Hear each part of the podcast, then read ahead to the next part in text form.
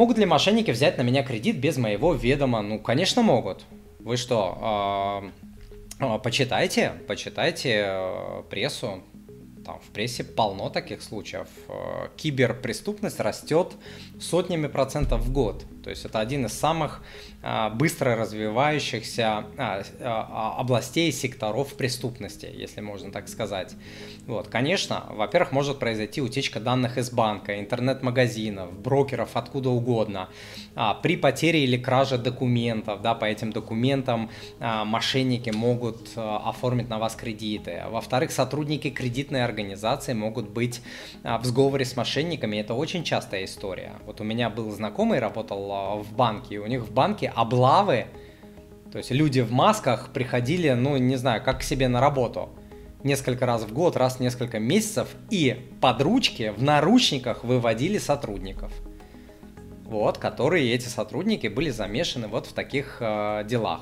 Плюс мошенники могут получить э, доступ к вашим личным данным э, к, с помощью там всяких смс обманывают людей сейчас очень популярно, да вот, а, получают код а, безопасности, который необходим для того, чтобы а, с помощью смс подтвердить свой кредит. Многие сейчас кредитные организации, банки и так далее, вы можете получить рассрочку, кредит по смс.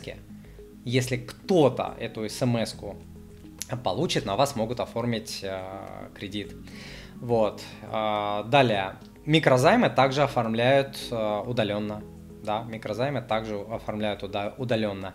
И а, чтобы обезопасить себя, существует множество способов. Ну, во-первых, никому никогда не сообщать данные своих карт, свои личные данные там по а, телефону, проверять, всегда говорить там, давайте я вам перезвоню, там и, и так далее, никогда не сообщать, а, не, не хранить свои пин-коды, да, в, там, допустим, в телефоне или на бумажечке в кошельке, а, не выпускать карту свою из рук, чтобы ее потом использовали мошенники, не использовать а, одни и те же пароли, легкие пароли для разных своих личных кабинетов, в том числе денежных а, кабинетов, использовать везде, где это возможно, двухфакторную авторизацию или аутентификацию по смс или по приложению и так далее. Везде она должна быть у вас включена.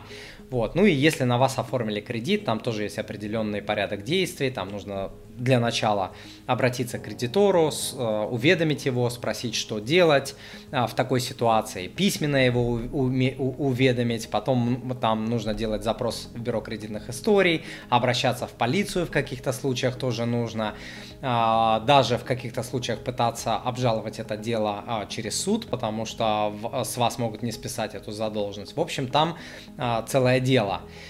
Вот, но бороться с этим надо, но прежде всего нужно э, соблюдать крайнюю-крайнюю осторожность и, ну, как минимум, вот я вам несколько сейчас историй рассказал, каким образом это происходит, как себя обезопасить, но вот как минимум э, запомнить вот это дело.